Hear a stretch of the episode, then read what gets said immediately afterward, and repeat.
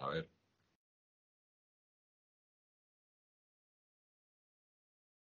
Ahora.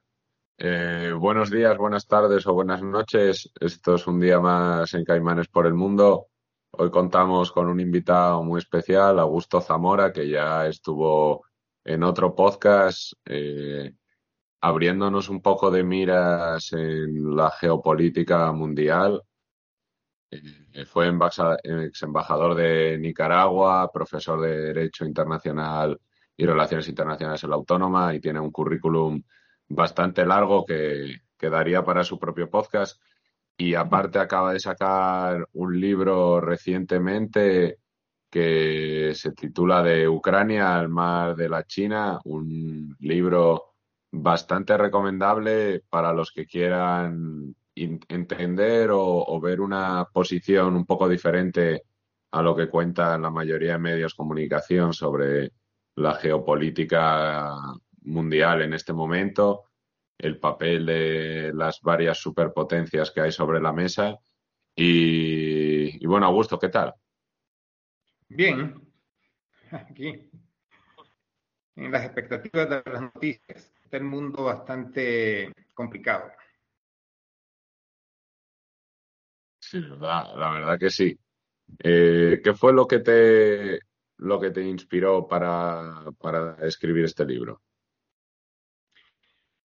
Es una inspiración que viene de largo, porque yo he sido profesor de relaciones internacionales toda mi vida y a partir, digamos, de 2014, todas mis antenas se pusieron en alerta con los sucesos de Ucrania y empecé a andar en temas de geopolítica más allá del marco universitario para eh, seguir eh, intentar descifrar lo que estaba pasando en el mundo y a partir de ahí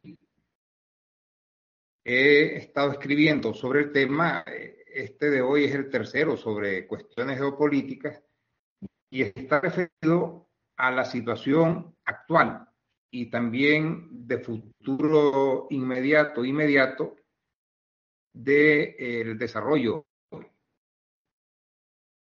la sociedad internacional y sobre todo referido al conflicto, es conflicto mayúscula entre China y Rusia por un lado y Estados Unidos por otro, en los que, digamos, la Unión Europea, la OTAN, es una comparsa al servicio de la estrategia de Estados Unidos una estrategia que no me la he inventado, está en los documentos oficiales. En mi último libro yo hago uso amplio de esta documentación y paso al lector eh, el nombre y también eh, la dirección de Internet de estos documentos que son públicos, lo que pasa es que nadie los lee, donde está claramente definida la estrategia de Estados Unidos para la próxima década una estrategia que tiene un propósito claro y,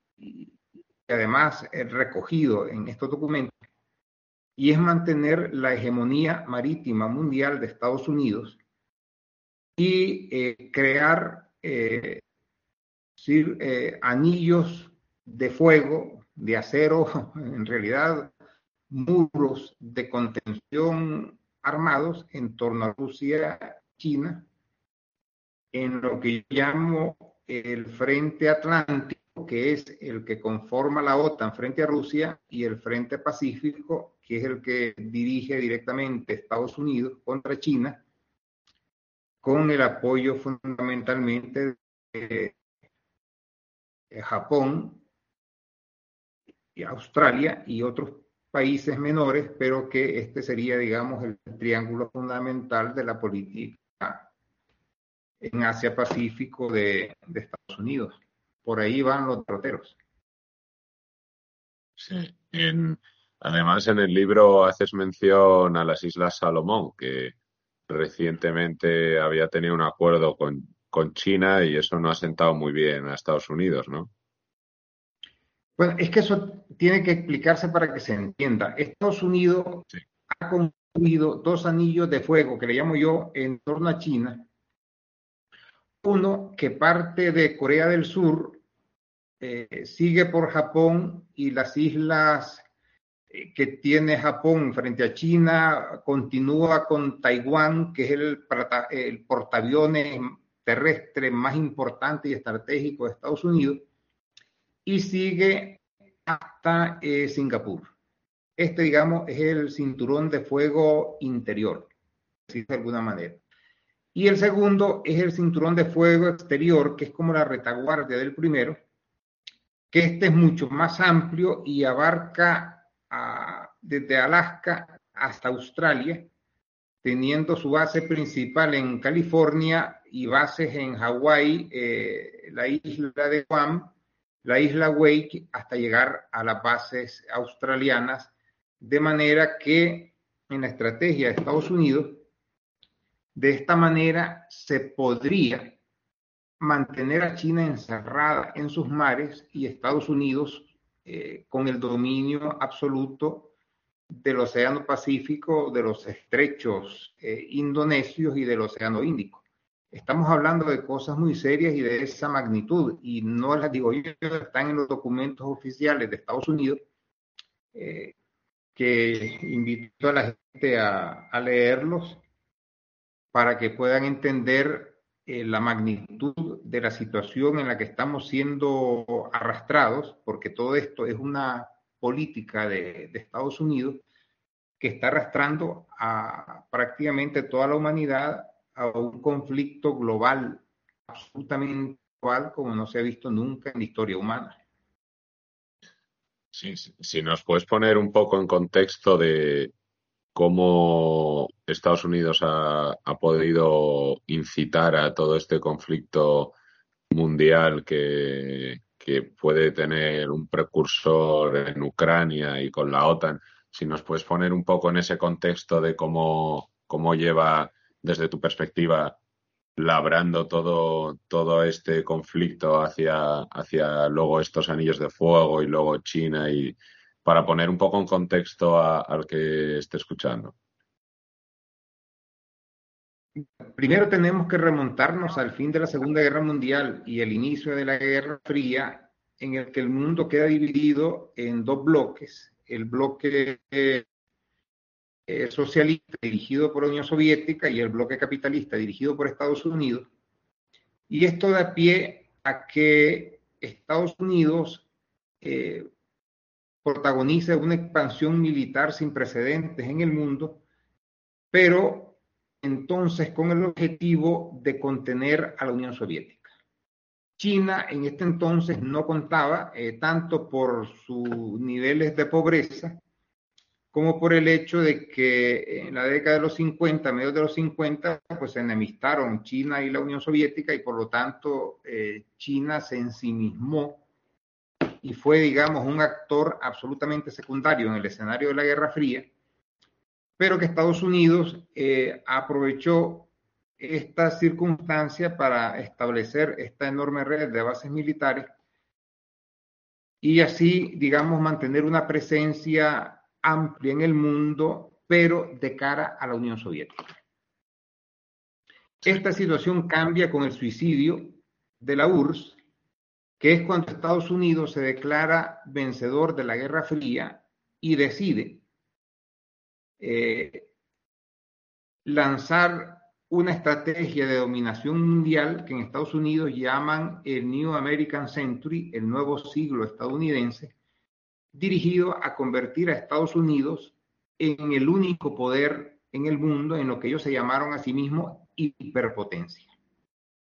Esta situación sin embargo, se empieza a resquebrajar en el siglo XXI por dos vías. Eh, por una parte, cuando Rusia reconstruye y eh, decide parar los pies a la OTAN en el Cáucaso con eh, la miniguerra con Georgia, que fue, digamos, un campanazo para el que quisiera escucharlo y después eh, con la irrupción ya abierta de China en la escena mundial a partir de un desarrollo económico, comercial y científico técnico asombroso, Y también, y este dato hay que consignarlo, cuando eh, Moscú y Beijing se dan cuenta de que tienen una suma de intereses estratégicos absolutamente complementarios y deciden establecer eh, un marco presidencial de relaciones que andando el tiempo y sobre todo eh, durante el gobierno de Xi Jinping en China y con Vladimir Putin en Rusia, se convierte en una asociación estratégica.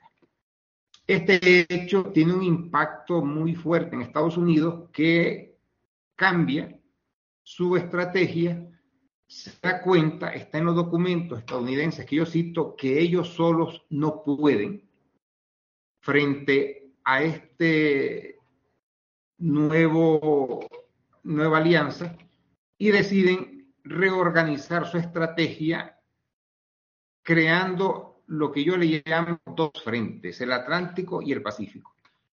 Para el Atlántico ellos necesitaban movilizar a la OTAN y a la Unión Europea. Y ellos se aplican a fondo en esto y esto es lo que explicaría, digamos, la negativa rotunda de la OTAN a renegociar con Rusia un marco de seguridad porque Estados Unidos considera que esta renegociación no le conviene y deja a Rusia en una situación en la que o Rusia traga con la estrategia de Estados Unidos y debe admitir que Estados Unidos expanda las fronteras mismas de Rusia en Ucrania o decide actuar y Rusia decidió actuar. Y ese es el eh, motivo último del conflicto que ahora vemos en Ucrania. Pero este no es un conflicto aislado del escenario principal para Estados Unidos, que es Asia-Pacífico.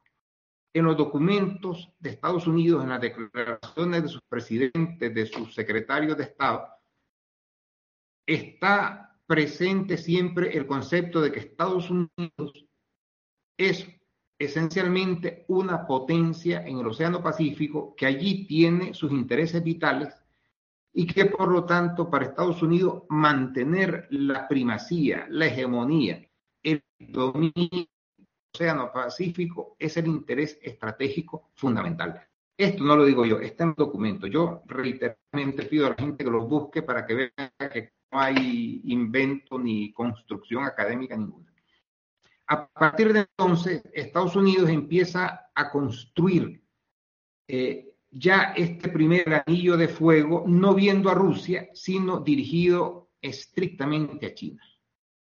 Y es cuando, y estamos hablando de 2017 para acá, cuando Estados Unidos impulsa un desarrollo armamentístico inusitado en Japón, eh, empieza a entregar masivamente armas masivamente a Taiwán y fortalece toda su presencia militar en los mares de la China, el mar oriental, el mar meridional, a tal punto que, como denunció China, Estados Unidos llevaba a cabo más de 100 maniobras militares en estos mares, lo que significaba que estaban haciendo prácticamente maniobras permanentes todo el año, todos los días frente a las costas de China. También eh, otro cambio es que Estados Unidos eleva el estatus de Australia y lo convierte en la gran potencia de la retaguardia. Submarinos nucleares. ¿no? ¿no? estamos hablando todavía de, termas nucleares, pero sí eh, en la eh, captación de Australia como socio privilegiado de ahí, por ejemplo, la presencia militar que hay ahora de Australia en, los mares de la China. Y de esto deriva que Australia tiene ahora el papel de controlar todo el Pacífico Sur de Indonesia para abajo y sobre todo garantizar eh, la hegemonía anglosajona en esta zona del, mundo mientras Estados Unidos se encarga directamente del escenario de Asia-Pacífico.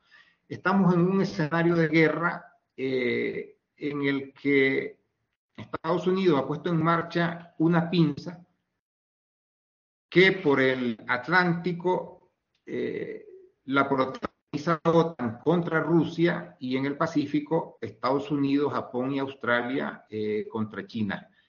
Y en este escenario estamos y la tendencia es agudizarse y aquí es donde vamos a implicar eh, lo de las Islas Salomón. China necesita perentoriamente saltar estos anillos de fuego. Entonces China lanzó este año una ofensiva diplomática que llevó a su canciller a una gira, la primera de su historia, por todos los estados archipelágicos de esta región, eh, Kiribati, Fiji, Papua Nueva Guinea, Timor-Este, etcétera, para establecer un nuevo marco de relaciones y buscar, digamos, aliados. Estados Unidos, claro, entiende en la jugada y reacciona eh, con una violencia inusitada. Australia también, incluso desde Australia piden invadir las Islas Salomón. Y de respuesta, pues Estados Unidos ha estado enviando misiones a todos estos países para impedir que China pueda establecer alianzas preferenciales que le posibiliten saltar los dos anillos de fuego. Es una guerra de estrategia, una guerra en la que el trasfondo eh, es, eh, por una parte, la estrategia de Estados Unidos de mantener a China arrinconada en su espacio continental y la respuesta china de buscar alianzas fuera de los dos arcos de fuego para no quedar asfixiada por Estados Unidos. Estamos hablando de política gruesa y espesa y todo eso está eh, recogido en el libro con referencias, datos y todo lo demás para quien dude de esta situación.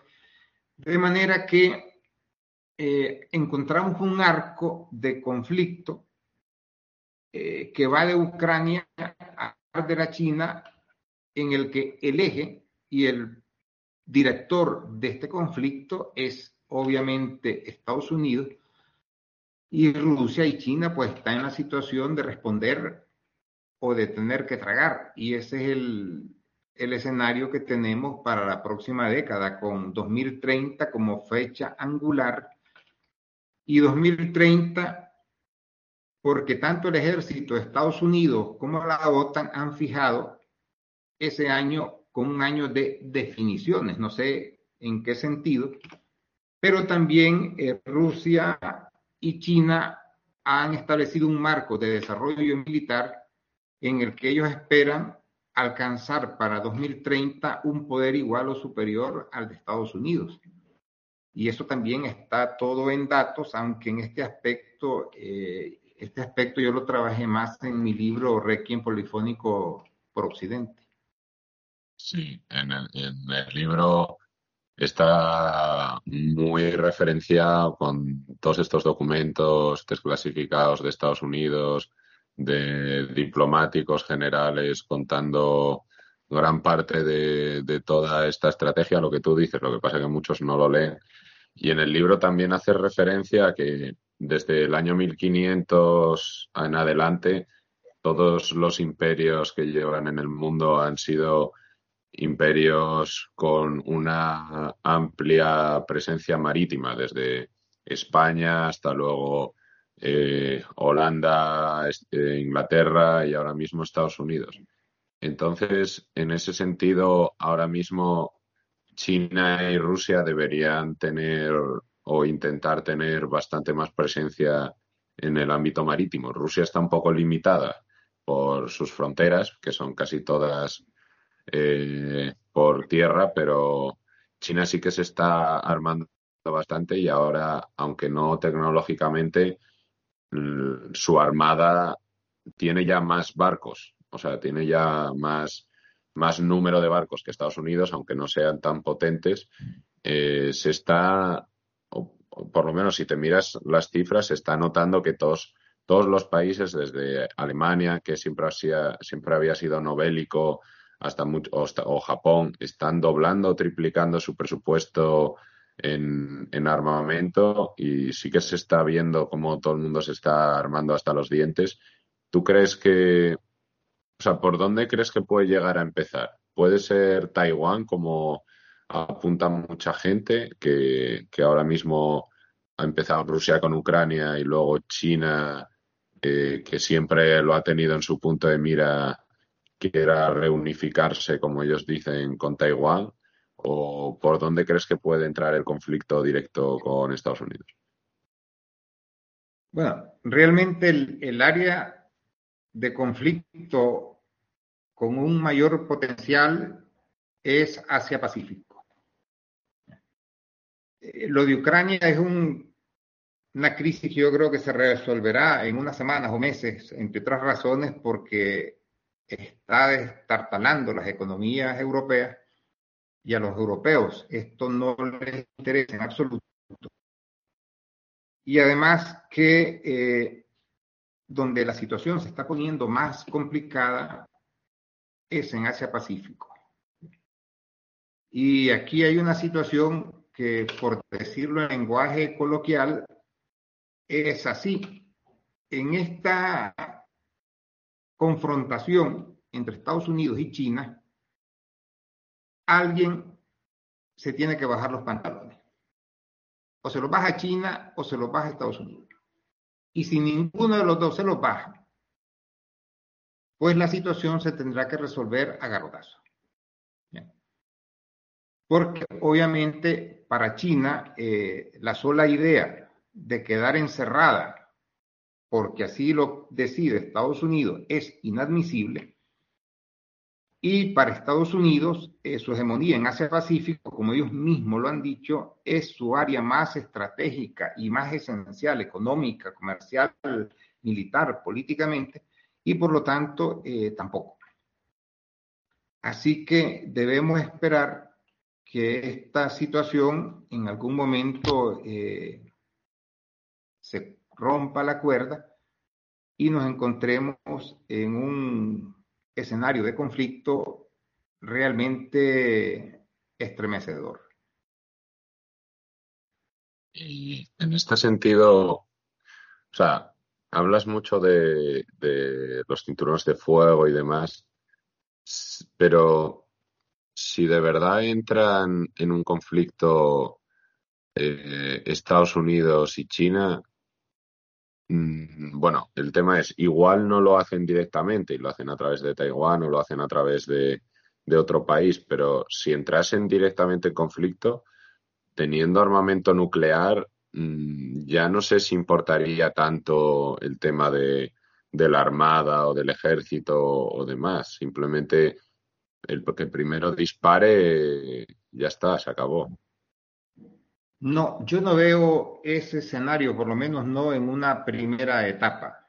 Estados Unidos está claro con Rusia y con China que apretar el botón nuclear sería la destrucción de Estados Unidos y, del planeta. O sea que ese es un escenario eh, lejano todavía. Eh, yo creo que habría unas batallas navales eh, como no se han visto en la historia con mil, mil doscientos buques involucrados.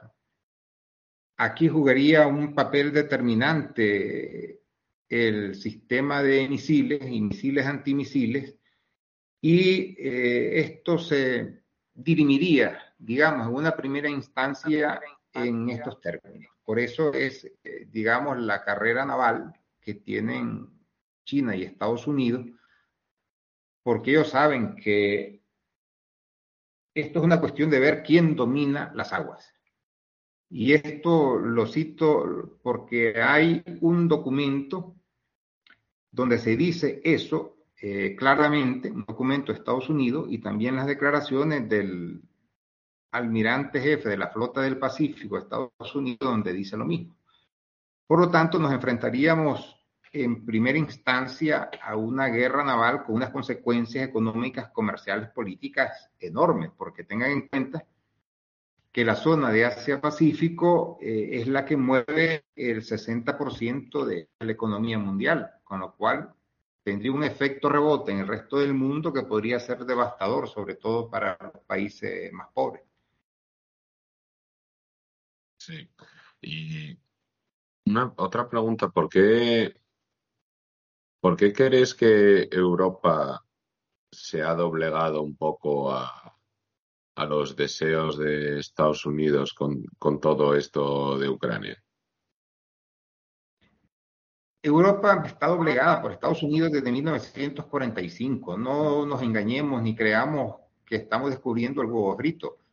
Eh, la OTAN se estableció ahí desde el 47, ha seguido ampliándose, ampliándose, ampliándose. Hay documentos suficientes en los que se demuestra que Estados Unidos considera que la OTAN es un instrumento mejor y más efectivo para controlar Europa y los europeos han aceptado ese yugo. Con lo cual, eh, lo de Ucrania no es más que otro paso en este sometimiento y así seguirán hasta que haya alguien en Europa con entidad suficiente que diga hasta aquí llegamos. Pues los únicos que podrían dar ese paso serían Francia o Alemania, porque Gran Bretaña es el estado 51 de Estados Unidos. Y si ninguno de estos países lo da, pues Europa será arrastrada a las políticas de guerra de Estados Unidos hasta donde Estados Unidos quiera. Es que, o sea, PIB, Europa y Estados Unidos andan a la par. O sea, perfectamente podría Europa decirle que no a, todo esto Estados Unidos y de hecho, cuando estaba empezando el conflicto, eh, Francia y Alemania querían mediar con Ucrania, querían pues instaurar una tregua y, o sea, las condiciones de Rusia llevan claras ya desde hace meses. El, el Donbass, Crimea y que Ucrania no entre en la OTAN. Sería algo muy fácil de, pactar. Sin embargo, eh, ya en ese momento lo intentó un poco Francia y Alemania y ahora es todo lo contrario. Ya no se habla nada de, tregua, ni de pactar, ni de diplomacia, ni de nada. Solo se habla de armar, dar armas a Ucrania, eh, vamos a cortar el gas ruso, vamos a cortar el petróleo ruso, vamos a... Y, o sea, no entiendo muy bien la, la posición de, porque si fuese por un, si fuese por un tema ético ¿Dónde están las sanciones a Arabia Saudí? Porque estamos poniendo sanciones a Rusia. Pero ¿dónde están las sanciones a Arabia Saudí por Yemen? Donde en Yemen han muerto en menos de 10 años un millón de personas. O sea, si fuese, tiene que haber otro tema detrás y creo que tú confluyes en, lo mismo que es Estados Unidos. Lo que yo no sé muy bien es por qué Europa le rinde pleitesía a Estados Unidos. Bueno, eso habría que preguntárselo a los gobiernos europeos. Obviamente, los estados europeos eh, están absolutamente entregados a Estados Unidos y esto incluso tiene raíces psicológicas. Yo le llamo el síndrome de Normandía. Se han quedado colgados de que Estados Unidos es Superman y eh, son ahora yanqueadictos. O sea, no se imaginan que puedan funcionar de manera autónoma ni vivir sin Estados Unidos. Y eso ya es patología. Eso es para un gran, para llevar a todo este establishment a un enorme sanatorio psiquiátrico que les trate este síndrome a ver si logra liberarlo de él, ¿sabes? Como los drogadictos, pues, que se cuelgan a algo y de vivir sin ello. El síndrome de, de Estocolmo. Y, o sea, si, si llegase, ¿cómo crees, este conflicto de hegemones, eh, ¿por quién apostarías? Yo por China y Rusia, y ellos tienen el control de casi toda Eurasia. Yo en Requiem Polifónico hice una comparativa de fuerzas en todos los sentidos y vamos, que el eje chino-ruso gana por goleada. Ten en cuenta que no son solo ellos, ellos y sus aliados son el 50% de la humanidad. Con todos los recursos, todos los medios, el control de la masa eurasiática, salvo la península Europa, y con una red vasta de aliados en, en medio mundo, no habría color. Por ejemplo, económicamente, eh, Estados Unidos está un poco por encima de, de China y Europa está por encima de, de Rusia junto con la India. Y al final... es que esto no es cuestión de comparativas económicas, es que la guerra se resuelve por otros parámetros y, eso ya más complicado de desarrollar. Además, este, perdóname, yo eh, me tengo que ir. Vale, vale, sí, me lo habías dicho. Tenía que ser corto. Que, andabas con el horario. Podemos retomarlo en otro momento, pero yo ahora tengo que irme. Vale, vale. Pues muchísimas gracias, Augusto. Y ya contaremos contigo para, para algún otro podcast y muchísimas gracias. Pues nada, a ti y un saludo a tus oyentes. Estamos en contacto. Venga, hasta luego. Bueno, chao.